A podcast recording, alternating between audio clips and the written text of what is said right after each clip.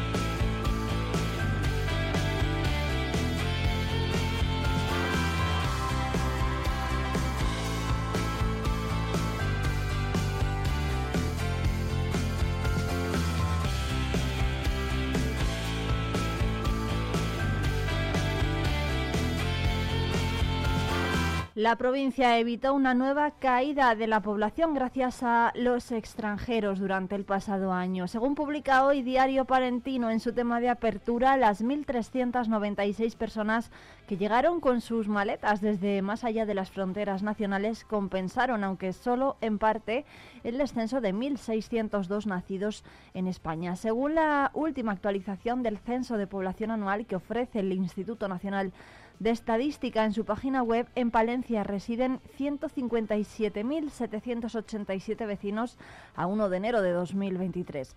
Más del 92% fue alumbrado en territorio nacional, 146.100, y el 7% en el extranjero, más de 11.600. Es decir, si todos los inmigrantes se juntasen en una misma localidad, esta sería, y con bastante distancia, la segunda más grande de la provincia. Solo la capital estaría más poblada.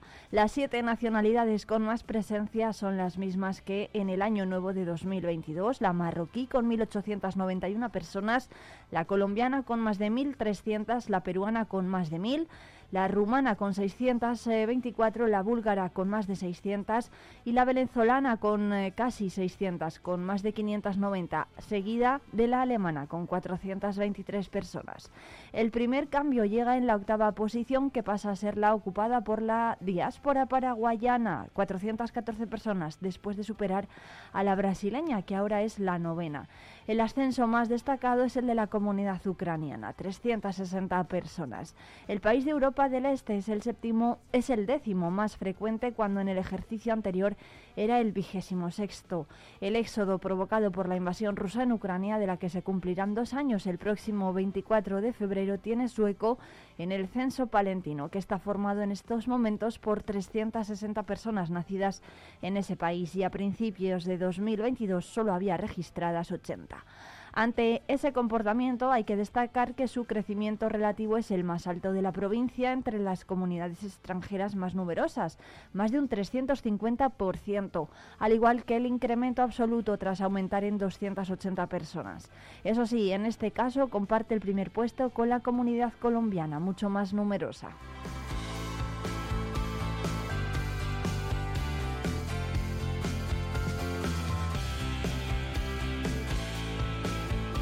Y día de gozo y alegría en la iglesia palentina en la jornada del sábado. El centésimo segundo obispo de la diócesis de Palencia inicia su ministerio tras la ordenación episcopal y toma posesión de la cátedra que tuvo lugar en la jornada del sábado en la catedral palentina. Miquel García Andía Goñi, nacido el 21 de marzo de 1964 en Echarri, en Navarra, expresó durante la alocución de su misa de toma de posesión, ya en los ritos finales de la celebración, su compromiso a luchar en favor de la vida humana, especialmente de todas las víctimas de los abusos de cualquier tipo en el seno de la Iglesia y en la sociedad, por los más necesitados, por los enfermos, por los ancianos, por los que serán privados de su derecho a nacer y para añadir a renglón seguido que los descartados por los que aboga el Papa Francisco les deben doler y movilizar de una manera tan vigorosa como creativa. El obispo señaló asimismo que los retos de la fe cristiana en este momento son nuevos, tanto en su manera de formularse como en su manera de presentarse, pero cree que la novedad del Evangelio sigue siendo válida y vigente de cara a la realidad actual. Dijo, confía en dijo que confía en los jóvenes y en cuantos están implicados en la pastoral vocacional.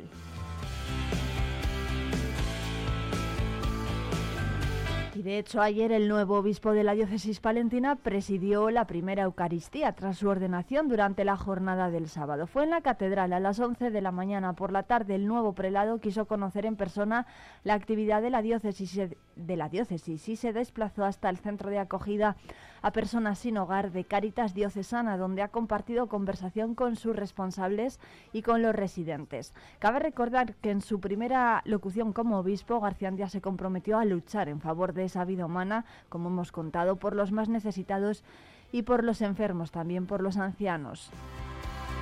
Un compromiso que ha querido empezar a cumplir desde su primer día de trabajo. Y Palencia presentará en Fitur 2024 los sitios cluniacenses de la mano de Palencia Turismo con P de Patrimonio de la Diputación y la propuesta Palencia la ciudad modernista del Ayuntamiento. La institución provincial participará como coexpositor en el stand de la Junta de Castilla y León en Fitur bajo el lema Palencia Turismo con P de Patrimonio en un espacio expositivo en el que destaca el Oecus de la Villa Romana La Olmeda y una imagen del claustro del monasterio de San Zoilo que también ilustra la imagen de la invitación cursada para la asistencia a la presentación. La Diputación de Palencia va a apostar por la promoción de Palencia como destino cultural basado en el eh, espectacular patrimonio y las experiencias que pueden visitarse, visitarse en torno al mismo. Los sitios cluniacenses de la provincia, la candidatura internacional para la declaración de Patrimonio Mundial de la UNESCO de la Federación Europea de Sitios Cluniacenses y la solicitud de inscripción en la lista de patrimonio de la UNESCO van a protagonizar la presentación de la Diputación en esta feria. Por su parte, el ayuntamiento acude a Fitur con la propuesta de Palencia, la ciudad modernista. Entre las muchas edificaciones representativas de este estilo en la ciudad destacan la propia casa consistorial, el Mercado de Abastos, que acaba de celebrar su 125 aniversario, la Diputación Provincial, el Casino, el Colegio de, el Colegio Villandrando, el Teatro Principal o el edificio de Correos. Se va a con la presencia de un miembro de la Red Europea de la Red Europea de Modernismo, así como de varios descendientes de los eh, arquitectos Jerónimo Arroyo y Jacobo Romero. Además, el consistorio capitalino presentará a la ciudad como un set de rodaje, como el espacio perfecto para la realización de eventos de proximidad y también presentará el quinto campeonato de tapas y pinchos de Castilla y León, Palencia 2024, Memorial Erika Sánchez Adán.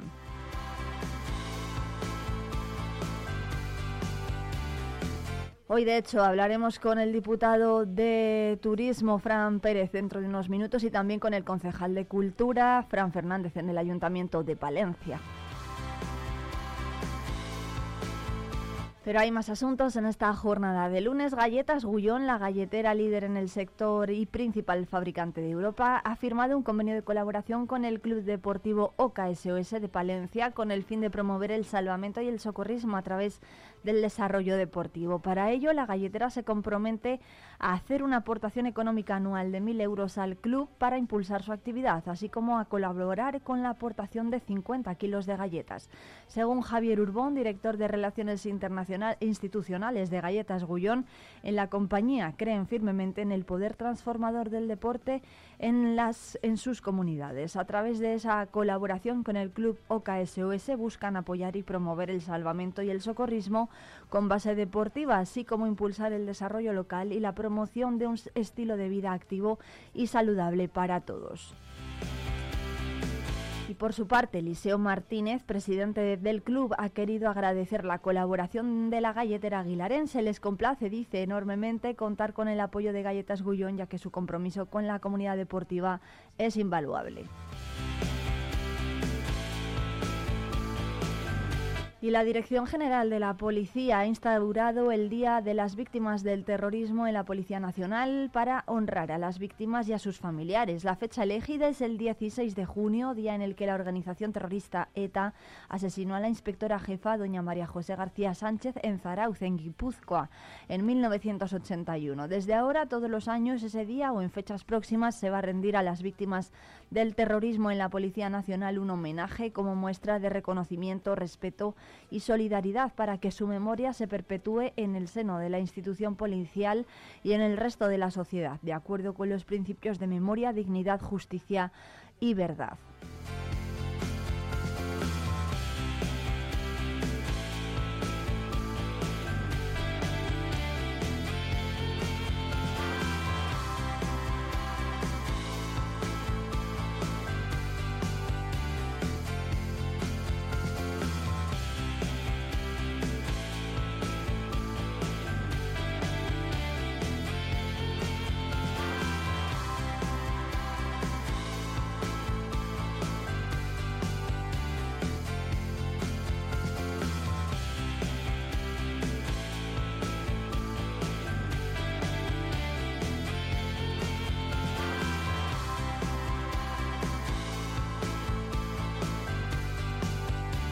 Más asuntos. La plataforma de bomberos profesionales denuncia que un posible error en el servicio de emergencias del 112 ha puesto en evidencia los fallos, dicen, del sistema de extinción de incendios de la Diputación. La crítica radica en el accidente del pasado miércoles en Paredes del Monte. Y es que, pese a pertenecer al término municipal de la capital, se dio aviso, se dio aviso erróneamente a los voluntarios. Estos, según la plataforma, no dudaron en acudir pese a ser conocedores de que este lugar no entra en su jurisdicción. Es la Guardia Civil la que da aviso a los profesionales porque, según alertan, los voluntarios tardaron mucho tiempo en personarse y los bomberos de la capital únicamente 10 minutos tras el aviso. A esta denuncia se suma otra crítica. Dicen que ninguno de los cinco bomberos profesionales de la Diputación estaba de guardia.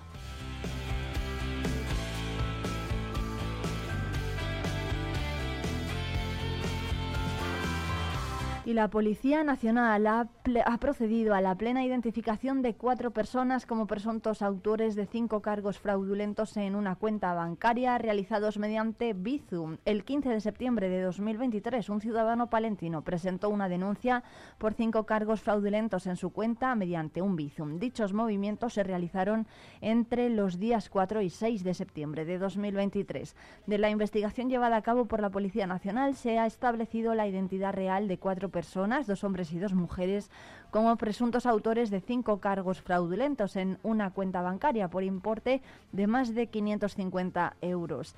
La Policía Nacional recuerda que se debe mantener una especial atención sobre las operaciones financieras realizadas, además de la debida reserva sobre nuestras claves y otros datos de las cuentas bancarias.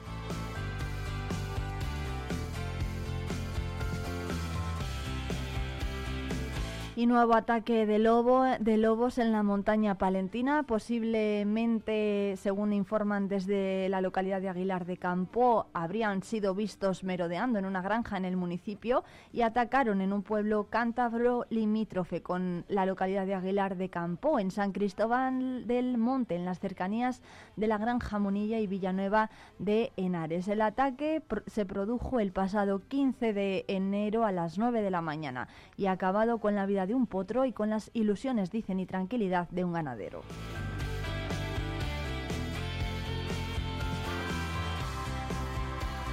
Y la localidad de Paredes en Nava, volcada durante los últimos días en honrar a su patrono San Sebastián, cerró ayer por todo lo alto la celebración con, una con la decimosegunda edición de la concentración de vehículos clásicos, que con la participación de más de 340 procedentes del País Vasco, Castilla y León, Madrid y Asturias, se convirtió en el espaldarazo definitivo a esta cita invernal con el motor. El buen ambiente, la promoción y la colaboración de la Asociación de Amigos de los Clásicos han atraído a un número elevadísimo de visitantes, el año que más afluencia se ha registrado, según ha señalado el propio alcalde de la localidad, Luis Calderón, quien afirma que San Sebastián se ha consolidado como la gran fiesta del invierno en Palencia. En este sentido, el regidor destaca que las aportaciones al programa festivo de la concejalía que lleva Jacob Nieto en estos últimos años han dado resultado y están seguros de que esta fiesta no solamente se ha consolidado, sino que va a seguir creciendo. La apuesta, dicen municipal, por San Sebastián es clara y quieren agradecer desde el consistorio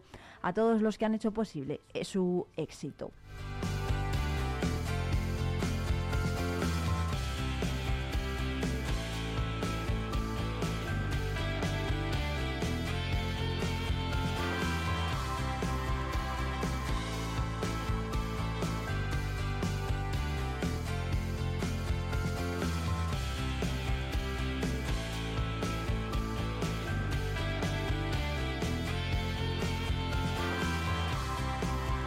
Nueva derrota del Thunder Palencia, pero con dignidad, dando, poniendo todo lo que es posible en el asador, con aciertos y desaciertos para morir en la orilla. Un minuto para el final del encuentro. No había pasado ni un minuto de juego y Pasecnix, como reconocimiento de su extraordinario partido en Gerona, ya recibía los primeros apoyos al grito de MVP. Un gorro, una falta provocada, los dos tiros libres fallados y la primera canasta en juego era su balance en estos primeros 60 segundos. Ancex en estado puro era el preludio de lo que iba a ser un nuevo brillante partido del letón. Con los soldados Piñeiro, Ichumi y Ortega era fácil adivinar el espíritu combativo del equipo, el grado de intensidad que le quería dar Luis Gil al partido desde el inicio. Y así fue, defensa agresiva, llegando rápido a las cinco faltas y haciendo daño en la pintura. Así llegaron sus ocho primeros puntos ante el desacierto inicial en el tiro exterior. Frank rompió esa dinámica con un tiro libre y el primer triple convertido. Y a Baxi Manresa se le atragantaba la zona morada, unas, una de las señas de identidad del nuevo técnico desde su llegada a un campo de minas. Dani Pérez, que había sido recibido con muchos aplausos como héroe del ascenso de 2016, se llevaba los pitos junto especialmente al trío arbitral tras una, tras una antideportiva cinco segundos para el final del primer cuarto que significó el 17 a 17.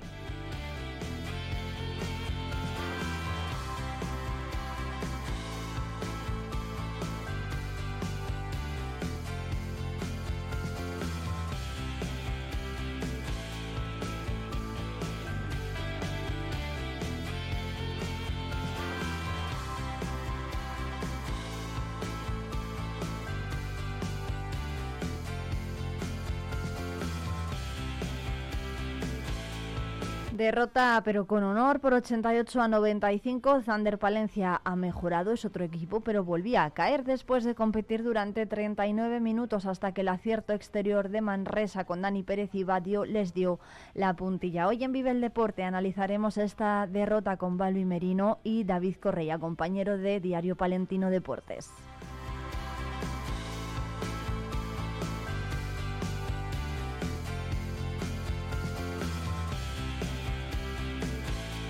Y el Becerril gana por la mínima y a la épica ante el Benvibre por 0 a 1. El conjunto palentino, muy beneficiado por la expulsión de un jugador del Atlético, Benvibre aprovechó su momento y consigue llevarse tres puntos muy valiosos del Bierzo, pese a que sufrió bastante en una primera parte de dominio local. Con esta victoria, los morados se acercan cada vez más al playoff y ya pueden soñar con él. Por el otro lado, por otro lado, por el otro lado, el Benvibre tenía una buena oportunidad para alejarse aún más del descenso y deberá seguir luchando desde la tabla media-baja de la clasificación.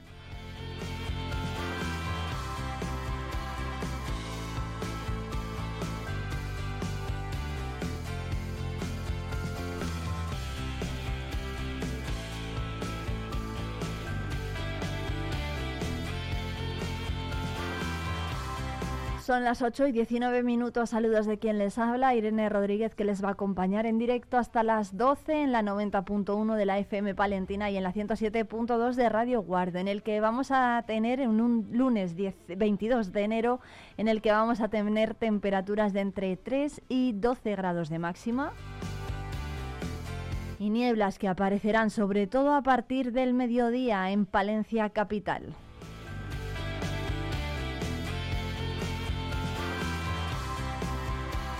Más al norte, en puntos cercanos a Guardo, los valores se van a mover entre los 2 de mínima y los 9 de máxima y allí las nieblas van a permanecer durante toda la jornada.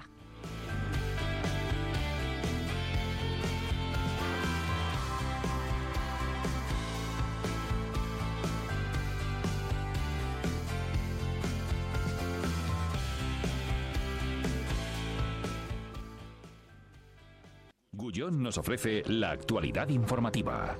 Disfruta de las nuevas galletas Gullón cero finas sin azúcares añadidos. Finas y crujientes bañadas con una deliciosa capa de chocolate con leche. Gullón cero finas, todo el sabor sin azúcares añadidos. Rebajas especiales en Peletería Prieto. Disfruta de descuentos y precios únicos en nuestras prendas de piel. Consigue ese abrigo que tanto te gusta, ahora un precio a tu medida. Recuerda que somos especialistas en transformación de prendas de piel. Trae ahora tu abrigo y estrena un nuevo modelo la próxima temporada. Pieles Prieto, la caricia de una prenda única y exclusiva a tu alcance. Cerrato por vacaciones. Descubre los 40 pueblos de esta comarca palentina. Déjate sorprender por lugares singulares y únicos. Viaja en el tiempo a través de sus barrios de bodegas, algunos con más de 500 excavadas, o visita el mejor centro de enoturismo de España. Conoce sus secretos en el Museo del Cerrato Castellano. Y todo ello aderezado por una oferta enogastronómica de calidad. Cerratopalentino.es. Saborear lo auténtico. Talleres Multimarca Iván te ofrece la tranquilidad de dejar tu vehículo en manos de profesionales. Si buscas un vehículo de ocasión revisado y certificado, visita nuestra exposición. Talleres Multimarca Iván, en calle Alfareros 8. ¿Pensando en una nueva escapada? Tenemos un plan perfecto para ti. Ven a Ampudia, descubre la magia de su castillo, la belleza de su colegiata, el encanto de sus calles porticadas o los tesoros que esconden sus museos. Descansa en sus preciosos alojamientos y deleita tu paladar con la rica gastronomía de sus restaurantes. Escápate, ven a Ampudia, te sorprenderá. Riesgo Metal, tu taller de carpintería metálica, aluminio y hierro. También automatismos de puertas. Riesgo Metal, en calle de los Bordadores 20, Valencia. Vive la información con Vive Radio Palencia, con Irene Rodríguez.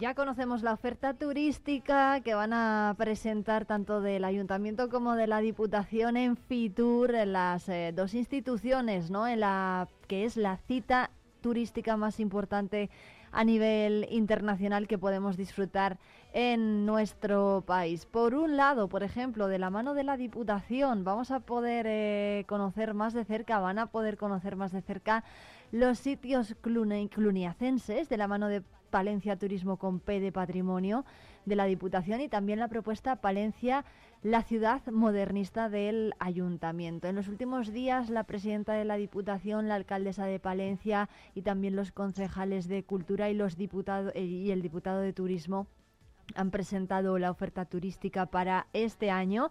Vamos a hablar de ella con Francisco Pérez, el diputado de Turismo y Deporte y Desarrollo Local. Buenos días. Muy buenos días, ¿qué tal? Muchas gracias, Fran, eh, por atendernos. Bueno, ¿qué expectativas, cuál es la previsión eh, de Fitur de este año para en lo que concierne a la provincia de Palencia? Bueno, pues una feria como siempre muy interesante, una feria eh, muy aprovechable a nivel turístico. Al final estamos hablando de una de las ferias más importantes del panorama ya no nacional, sino del panorama internacional. Eh, además, con una doble, un doble sentido. El primer lugar, hay que recordar que las fechas son del miércoles 23 al domingo 28. Los tres primeros días está orientado a a instituciones, sobre todo, que quieren presentar su oferta turística y también a ese mercado, a ese importante mercado B2B, a ese mercado de contratación, un mercado en el que los profesionales pues eh, eh, acuden allí para pues para, para poner en, en marcha eh, numerosos contactos y poder vender su producto y luego una segunda parte de la feria que es el sábado y, domingo en el que ya numerosos turistas, miles y miles de, turistas pues acuden a la feria en busca de, de su destino. Presentación de, Palencia, de, la provincia, junto con la ciudad, eh, tiene lugar el, jueves 25 a las cinco y media. Como bien comentabas, eh, este año eh, uno de los puntos centrales es el patrimonio, es el patrimonio de la provincia, el patrimonio en todos los ámbitos. Al final, eh, la provincia de Palencia eh, pues eh, no tiene que nada que envidiar a ninguna y en patrimonio pues por supuesto que tenemos un patrimonio natural un patrimonio cultural un, patrimonio arquitectónico en el que como digo no hay que envidiar, nada nada a nadie. Hablábamos de los sitios cluniacenses este año es una de las apuestas dentro del patrimonio y estos sitios cluniacenses en el cual pues eh, están localidades pues eh, tan importantes como Carrión de los Condes, como Fromista, como, como Nogal, como Villalcázar, eh, vestigios también en Dueñas, pues, con su monasterio la Trapa. Pues bueno, creemos que es una, una buena oportunidad para dar a conocer Palencia y provincia fuera de nuestro ámbito provincial, fuera de nuestras fronteras. Y, bueno, pues de, en este caso centrándonos en este patrimonio. ¿Cómo, ¿Cómo, prevén sobre todo que sea este año de 2024 después de llevar hasta Fitur este patrimonio que tenemos de los sitios cluniacenses, ¿no? que tanto además en, en 2023 ya se ha hablado mucho de este tipo de templos y de este patrimonio? Bueno, pues eh, muy buenas expectativas, porque al final lo que dices es una apuesta que ya eh, venimos trabajando eh, casi diría un par de años, sobre todo en los últimos dos años. Sobre todo, ¿por qué? Porque la Diputación ha respaldado la candidatura de declaración como Patrimonio Mundial de la UNESCO de los sitios cluniacenses. Entonces, Palencia es un, es un lugar referente. En España es la provincia más importante en torno a los sitios cluniacenses. Eh, estos sitios cluniacenses, hay que, por hacer un poco de historia, fueron un, allá por el siglo X, siglo XI, fueron uno de los principales impulsores eh, del románico, pero también del Camino de Santiago. Entonces, en torno al Camino de Santiago eh, se, realizaron numerosos templos que yo creo que bien merecen la pena ser visitados. por ello, también en la propia presentación, como decía, del jueves por la tarde, pues vamos a contar con el presidente de, de la Federación Española de Club Ibérica, que además es palentino, eh, como es Fernando Díez. Vamos a contar con el vicepresidente de la Federación Europea de Sitios Cluniacenses, también palentino, lo que demuestra la importancia de, de Palencia en esta, en esta red, José Antonio Perrino y además también con el responsable técnico de la candidatura UNESCO, como es Enrique Saiz. Eh, además de ello, pues también eh, nos acompañarán eh, con diferentes vídeos pues personas relacionadas con la cultura, con el patrimonio y, bueno, pues seguro que, que, aprovechamos la feria para pues para seguir posicionando a la provincia de Palencia para seguir mejorando estos datos que, ya en estos últimos años están mejorando de manera eh, notable y bueno, queda mucho trabajo por hacer, queda mucho recorrido, eh, pero Palencia es verdad que está sabiendo en los últimos tiempos creerse lo que tiene, eh, aprovechar las oportunidades y posicionarse como un destino que, con el que cualquier turista se puede encontrar y se puede sentir realizado. Bueno, pues todos los representantes del turismo en la provincia van a estar a las cinco y media de la tarde del jueves allí en el stand de Palencia, que por cierto va, va a disponer de un espacio propio dentro del pabellón de más de, de más de 900 metros cuadrados que la Junta de Castilla y León a través de la Fundación Siglo va a instalar en ese pabellón 9 de IFEMA. Allí va a estar Francisco Pérez, el diputado de Turismo de la institución provincial. Muchas gracias. Bueno, muchas gracias. Y como decías, eh, se han reservado además mesas en ese espacio comercial también para los días previos y numerosos, a los cuales hay que agradecerles, numerosos empresarios del sector, pues también nos acompañarán en esos días previos, pues también vendiendo su producto y, como decía, al final vendiendo todo lo que tiene Palencia.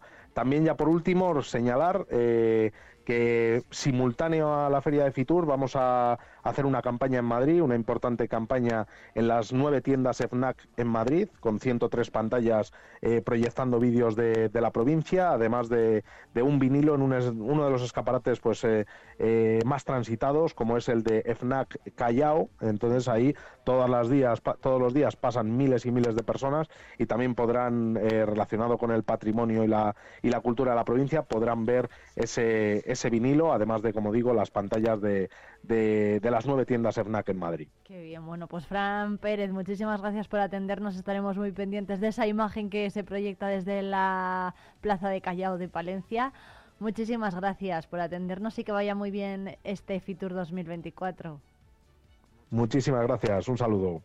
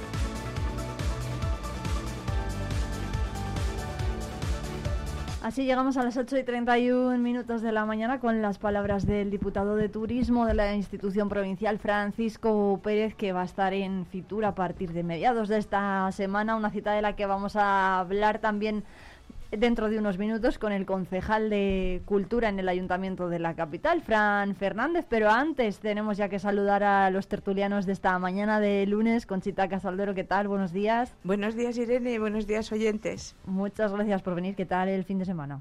Pues bien, tranquilo con, frío, que es lo típico de, de estas épocas, pero mm, estamos en invierno. Bueno, no le ha tocado a Conchita ir por Soria, ¿no? Que en Soria sí que han tenido buena faena. Entre Soria y Zaragoza ha estado ahí. No, lo de Zaragoza lo sé por, por, mi familia, parte de mi familia, que, que estaba el otro día una nevada, pero que estuvo nevando pues casi todo el día. Bueno. Álvaro Gutiérrez Baños, ¿qué tal? Hola, buenos días, Irene. Muchas gracias, lo mismo por venir. ¿Qué tal las Navidades, por cierto? Que es que hace mucho que no nos vemos. Bueno, pues unas Navidades estupendas. Yo soy de los que sí que me gusta la Navidad y, cada año me gusta más. Sí, ¿eh? ¿no?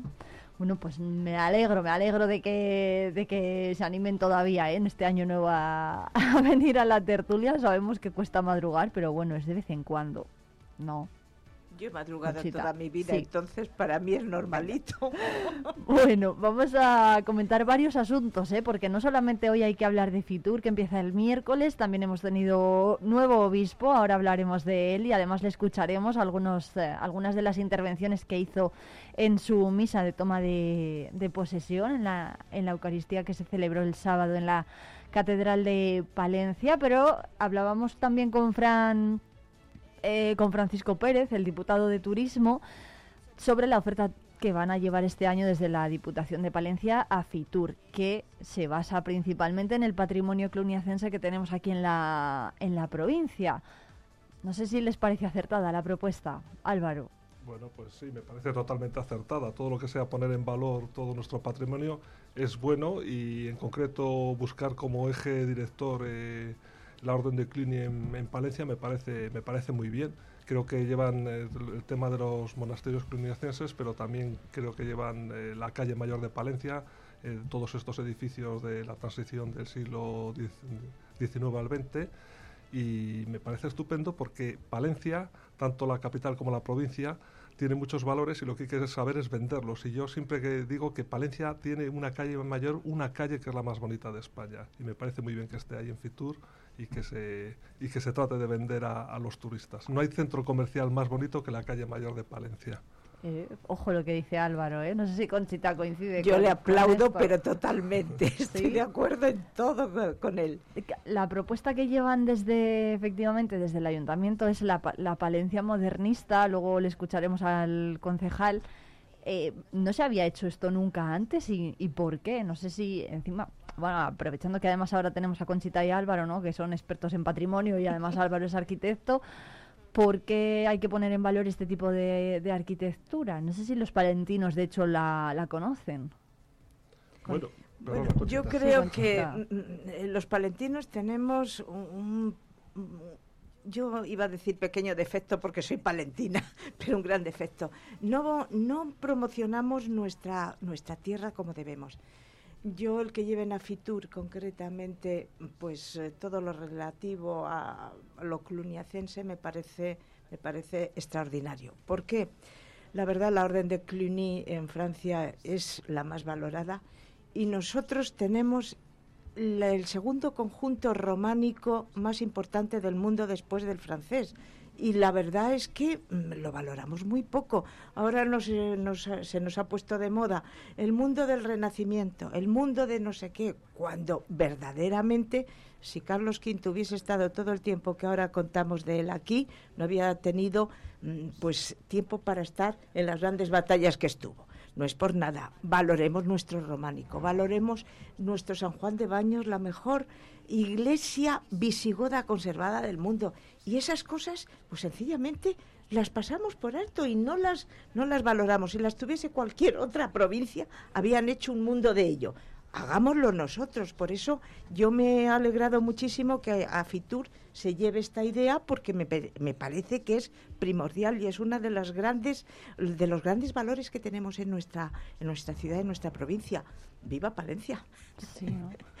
Totalmente de acuerdo con Conchita y además es que es verdad que si en algo somos número uno y primera potencia es en lo medieval. Para qué intentar vender tanto otras cosas dejando un poco de lado esto entonces ahí somos los, los number one y es lo que tenemos que potenciar ¿eh? me parece me parece que está muy bien y con respecto a la calle mayor, bueno, mm, yo estoy oyendo mucho la palabra modernismo estos días y la verdad es que hemos hecho demasiado ancha esa palabra. No sé si un belga o un vienés que viniese aquí entendería que esto es modernista. Efectivamente, es algo que yo también me ha chocado un poquito, a lo mejor de efecto profesional. yo más bien hablaría de la arquitectura de transición del, del, 19 al, al 20, porque ahí es donde cabe todas estas todos estos edificios tan bonitos que tenemos de arquitectos como Jerónimo Arroyo, Agapito y Revilla, Jacobo Romero, y no, no, no, son lo que se entiende eh, estrictamente como modernista en algunos casos. La palabra modernismo va asociada, aunque es verdad que es un estilo muy diverso, va asociada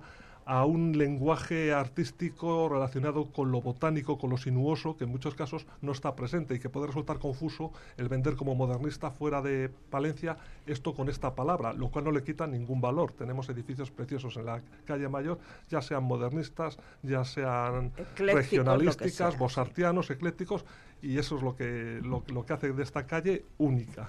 Pero entonces no son edificios modernistas. Hay algunos que sí que son modernistas, algunos que tienen detalles modernistas. Pero no todos. Pero no todos los que están. Yo de verdad me alegro que hayas hecho esa apreciación porque de verdad ya tenía ganas que un arquitecto distinguiese las cosas como son. Porque yo hay veces que digo, bueno, estoy oyendo cosas que me resultan tan, tan extrañas, a veces tan paradójicas, y lo acabas de decir. Hay unos edificios que la mayoría son la transición del 19 al 20, que son preciosos, porque eso no, no lo puede negar nadie, que les, les teníamos que, valorar muchísimo más y, darlos a conocer. Pero claro, poner la misma etiqueta a todo el mundo, eso no se debe hacer. Eh, ¿Qué defecto es? Pues que hay veces que no nos tomamos la molestia de preguntar a alguien o o consultar sencillamente mm. dos, dos documentos y lo tenemos todo, todo muy claro. Entonces, ¿por qué decimos que son edificios modernistas? Bueno, pues por una extensión, un alargamiento del término, porque posiblemente en esa época, en torno a 1900, el modernismo sea el estilo arquitectónico que, más proliferó o que más renombre en toda Europa. Pero incluso el modernismo más puro es muy distinto, ya sea en un lugar o en otro. No tiene nada que ver el que hacía Otto Wagner en Viena con el que tenemos en los edificios de Bruselas o con el mismo que hacía Gaudí en Barcelona. Son muy diferentes entre sí. ¿eh? Por ejemplo, aquí en Palencia, ¿cuál sería modernista? ¿El, Colegio de Villandrando, por ejemplo? Bueno, el Colegio de Villandrando es una especie de neogótico, evolucionado al que se le han aplicado elementos florales que, y, ese, y ese precioso mosaico de Daniel Zulaga que, bueno, podría encajar dentro del modernismo. Ese precisamente podría encajar dentro del modernismo. De hecho, es un poco gaudiniano, entonces sí que, sí que podría encajar, ¿no? E incluso también el estudio de Jerónimo Arroyo, con esas vidrieras que tenemos ahí. Pues el estudio de Jerónimo Arroyo, que es para que la gente se haga idea, la oficina de, la oficina de turismo, la, oficina de turismo ahora mismo. La parte superior es una fachada impresionantemente bella. bueno, pues luego hablaremos con Fran Fernández de, de, todos estos edificios, a ver qué nos dice él, si son modernistas o no. Desde luego que hay que, bueno, decimos modernismo y se nos viene Gaudí a la cabeza, ¿no? Y a veces a lo mejor el palentino pues dice, uy, pero sí, tenemos edificios de, de este estilo. Bueno, más, eh, más cosas. En cuanto a, por ejemplo, lo, el patrimonio cluniacense, Palencia y León Además, lo publica hoy Diario Palentino, aglutina la mayor parte del legado cluniacense en territorio español, lo decíamos, lo decíamos antes, ¿se promociona lo suficiente? No, sinceramente no. yo creo que no. Es mi modesta opinión, ¿eh? Yo mm, lo he dicho antes que somos el segundo conjunto, la provincia de Palencia del mundo, y esto lo teníamos que tener pues siempre lo primero que nosotros debiéramos de expandir, y no lo hacemos. ¿Qué, falta por hacer entonces? Si lo llevamos a Fitur, ¿no? Sí, pero concretamente luego hacemos rutas por ahí y nos inventamos las, las cosas más, más extrañas o más, más inverosímiles. Y yo creo que debiéramos de también de cuidar, es un patrimonio la mayoría eclesiástico, que, que debiéramos de, de tener un poquito más cuidado y a veces pues estar más pendiente de ello. Bueno, hay un tema evidente y es que antes de promocionar hay que cuidar y tenemos un ejemplo muy claro dentro del, de este patrimonio cluniacense que es el monasterio de Nogal de las Huertas.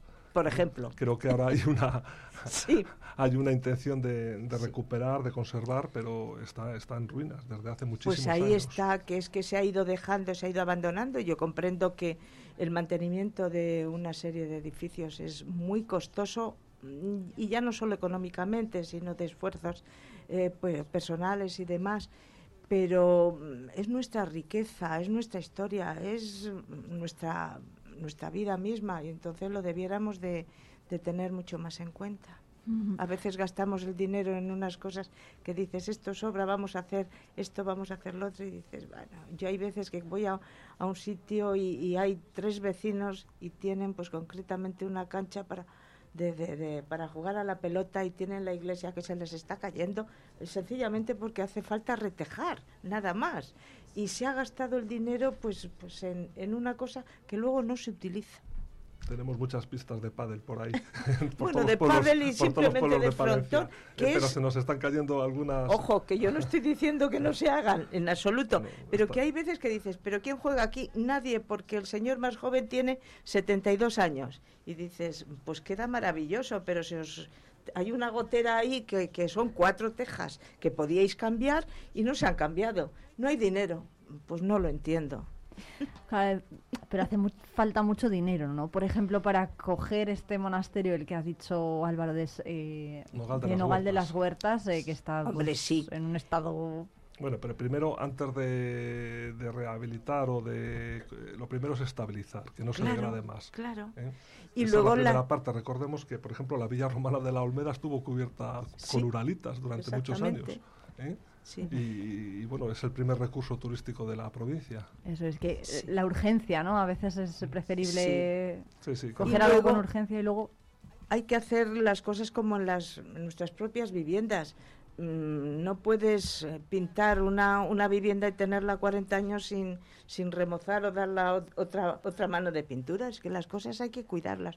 Y eso significa pues estar pendiente de ellos, pues digamos, continuamente y no dejar las cosas, como muy bien has dicho tú, que se deterioren tanto, sino a veces pues sencillamente evitar que vaya más. Los edificios están hechos de tierra, tierra manipulada y en tierra se vuelven a convertir si no les eh, ayudamos un poco. ¿eh? Es verdad, es verdad esto que dice Álvaro. Bueno, más cosas, ¿eh? porque el nuevo obispo de Palencia tomaba posesión de su cargo este sábado en una celebración en la que bueno, asistían decenas de autoridades eclesiásticas, incluso el nuncio del Papa aquí en España, Bernardito Azúa. Azúa, no sé si he dicho bien el apellido, ahora me lo, ahora me lo corrijo, pero, pero bueno, que, que así a priori, ¿no? ¿Qué les parece a Conchita y a Álvaro Miquel García Andía? Oye, yo, pues bienvenido sea, le deseo que, que, tenga una estancia aquí entre nosotros feliz, que haga mucho por la diócesis de Palencia y todos pues confiamos en su buen hacer. Sí, ¿no? Deja el listón muy alto, don Manuel Herrero. Hombre, yo creo que ha sido un, buen obispo y, hay muchas cosas todavía por hacer en Palencia y, bueno, pues deseo lo mismo, que tanto en los aspectos religiosos como en otros eh, patrimoniales, pues pues haga una labor importante nuestro nuevo obispo. Bueno, Bernardito Auza, ¿eh? que lo he dicho yo antes eh, nuncio papal aquí en España. Vamos a escuchar un fragmento de lo que decía Miquel García Andía, el ya obispo de, de Palencia, en, su, en, esta, en esta celebración.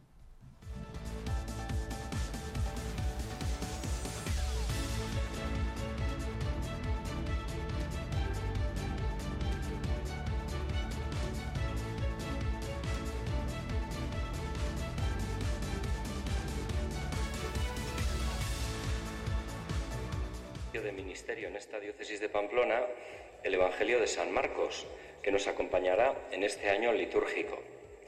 He vivido estos años tratando de configurar mi vida en el Señor y responder con verdad en mi servicio ministerial, y así lo he tratado de vivir en mi diócesis, en el monasterio de San Marcos, de Zamarce, en Navarra.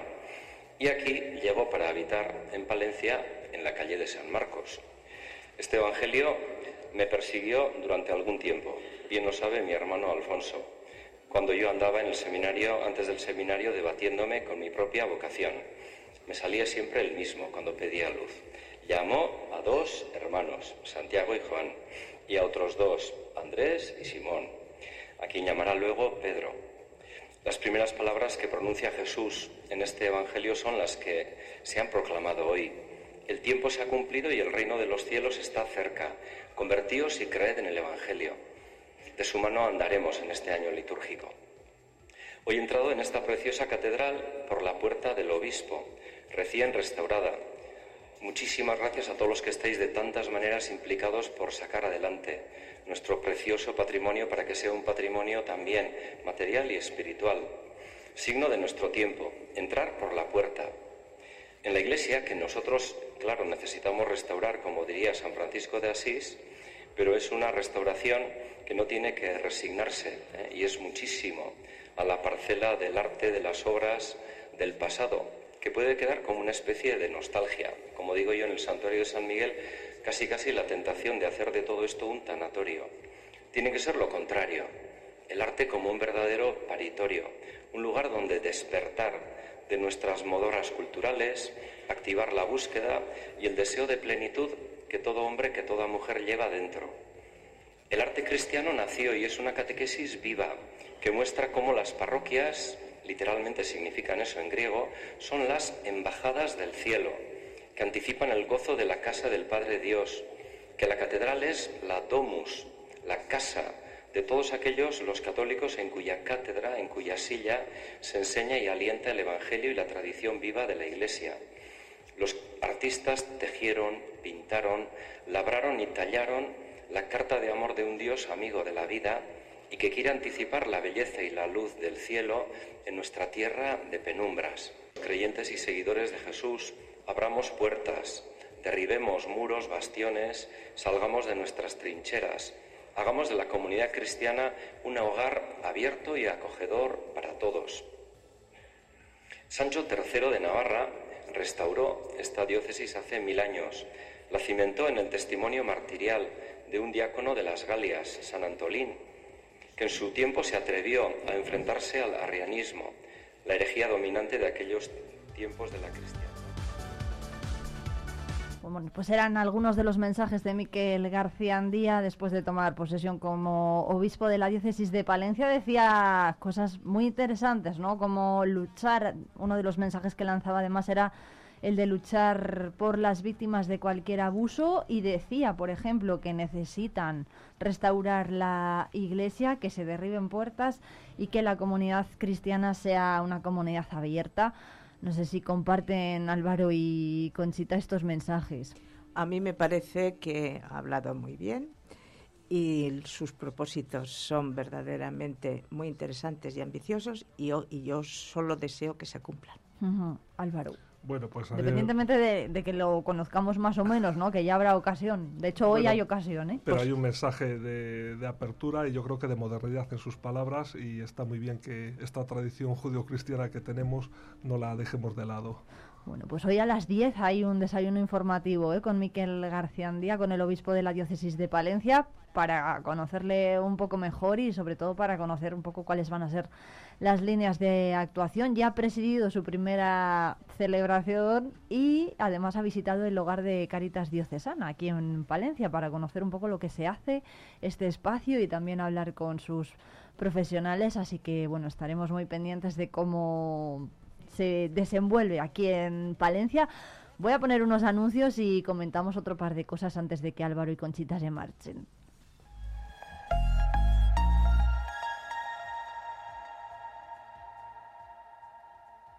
Asaja es la organización profesional líder del sector agrícola y ganadero en Palencia. Te esperamos en nuestras oficinas y en la página web asajapalencia.com.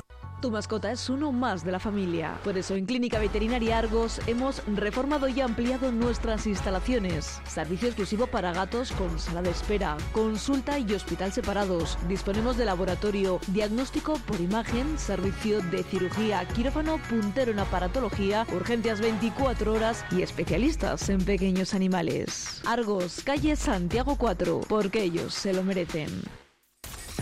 En Vive Radio escuchamos lo que pasa a nuestro alrededor y te lo contamos. Para informarte. Para entretenerte. Para emocionarte. Con las voces más locales y los protagonistas más cercanos.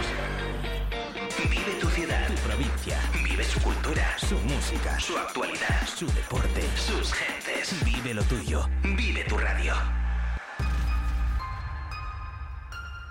Vive Radio. Palencia. 90.1. Vive la información con Vive Radio Palencia, con Irene Rodríguez.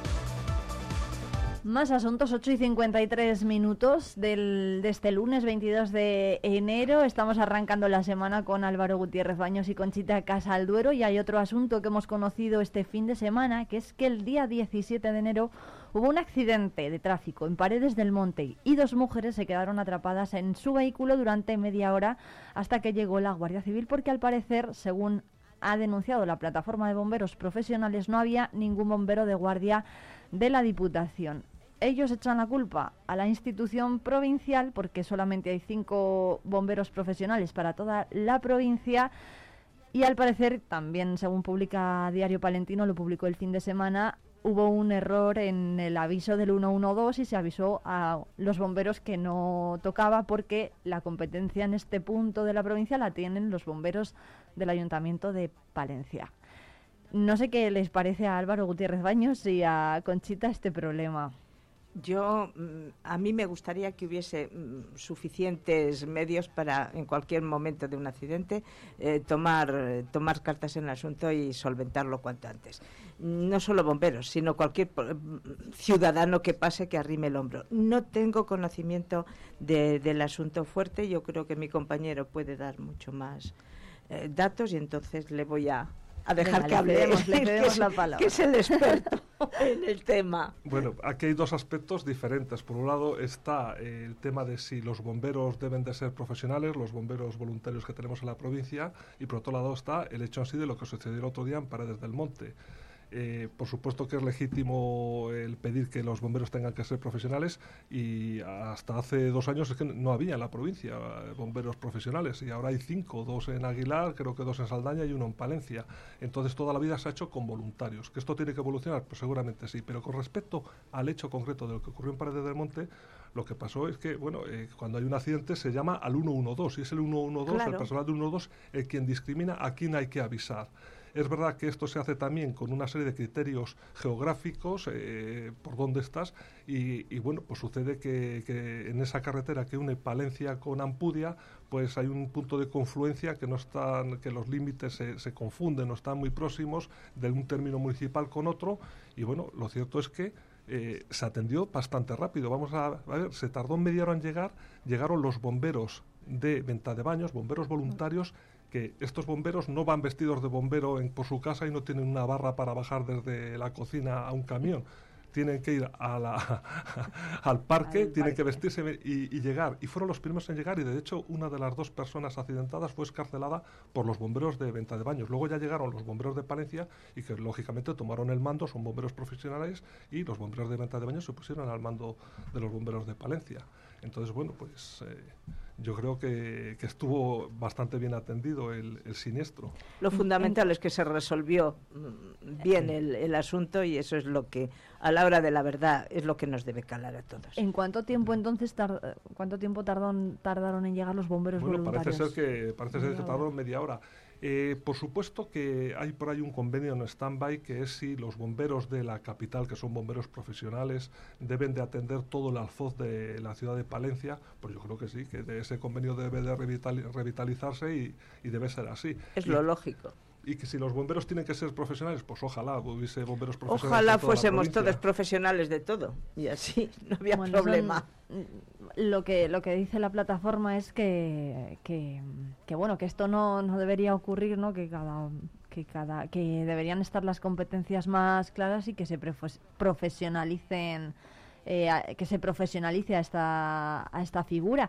Y ese convenio que dice, mm, que dice Álvaro que está en stand-by, bueno, desde la Diputación sí que se ha pedido ¿no? que, que desde la, que el Ayuntamiento lo firme con ellos, porque si no, la propia Ángeles Armisen ha dicho aquí en Vive Radio Palencia que tendrían que barajar otras opciones como la construcción de otro parque de bomberos en una localidad del Alfoz, que sería mucho más costoso y se dilataría mucho más en el tiempo, ¿no? Al final el problema se prolongaría en el tiempo.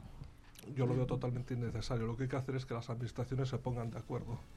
Exactamente. Bueno, pues esperemos que Eso no es se, lo que funciona. Que no se repitan incidentes como estos. Hay más asuntos. Hoy una de las citas de la mañana va a ser a las 10 de la mañana con, la, con el desayuno informativo del obispo de la diócesis, eh, Miquel García Andía, pero hay más asuntos, uno por, el que por los que les quiero preguntar yo a los tertulianos antes de que se marchen. Uno es eh, un asunto que publica hoy Diario Palentino que dice que la mm, inmigración ha salvado a la provincia de Palencia del descalabro demográfico, ¿no? Iberoamérica aporta 7 de cada 10 extranjeros a la provincia de Palencia. ¿Qué, qué os parece esta, esta, mm, bueno, este dato? Bueno, pues que estamos al nivel nacional, la natalidad concretamente ha descendido muchísimo y, y sí se nota que, que hay menos niños nativos de aquí pero pues son las personas que vienen de Iberoamérica normalmente las que tienen más, más niños. Niños necesitamos, porque las generaciones necesitamos una continuidad y entonces hace falta fomentar la natalidad. Los problemas, yo creo que en una de las tertulias lo, también lo planteamos, pues los problemas con los que dicen enfrentarse las parejas jóvenes ahora, cuando se plantean tener o no más hijos y entonces eso a lo mejor hay que hay que planteárselo con calma y ver las posibles soluciones. Bienvenidos sean los niños, sean de quien sean, indiscutiblemente. Álvaro. Pues efectivamente, totalmente de acuerdo y lo que hace falta es que si queremos mantener la vida en nuestros pueblos y ciudades, pues hace falta nuevas generaciones que vengan y si no las producimos nosotros, pues tendremos que importarlas. Hay una, una cosa más, eh, que esta es de ámbito nacional, no sé si lo han escuchado, este fin de semana una urgencia médica ha obligado a Pedro Sánchez a interrumpir durante unos minutos su, discurso durante la clausura de la Convención Política del Partido Socialista que se ha celebrado en La Coruña. Vamos a escuchar eh, un fragmento de lo que ocurría allí. Sí, sí, sí. Bueno, están... Lo dio, lo dio el telediario. Bueno, se puso mal un asistente. Pues a ver si rápidamente puede ir alguien a... Sí, sí, sí. Bueno, están ahí. ¿Está bien?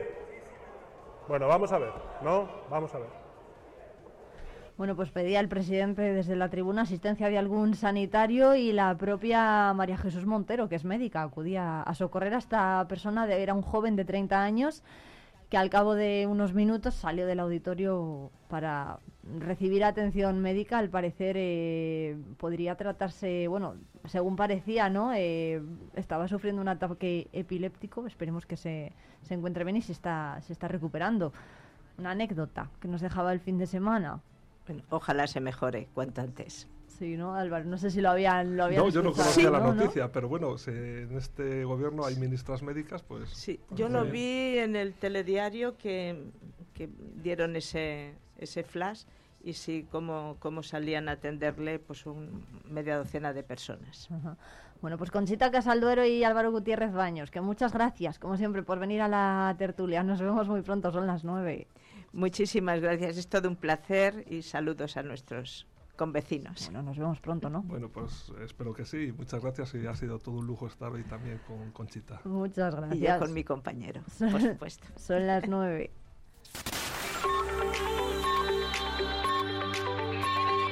Vive Radio. Son las nueve de la mañana. Palencia, 90.1.